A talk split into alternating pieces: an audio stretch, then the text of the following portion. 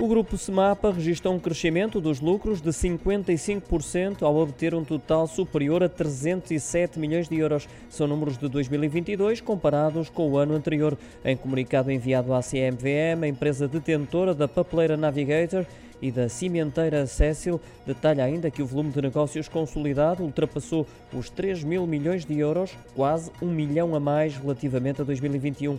Quem mais contribuiu para estes resultados foi a Navigator, ao registrar um volume de negócios de quase 2 mil milhões e meio de euros, uma verba que supera em mais de 54% os valores do ano anterior. Também a Cecil contribuiu com 603 milhões de euros, que representam um crescimento a rondar os 22%. No mesmo documento, o grupo acrescenta ainda que as exportações e vendas no exterior resultaram numa quantia que se aproximou dos 2 mil milhões e meio de euros, constituindo cerca de 76% do volume de negócios. Face a estes resultados, o Conselho de Administração do Grupo Semapa vai propor a distribuição de dividendos no montante de 95 cêntimos por ação, num total próximo dos 76 milhões de euros.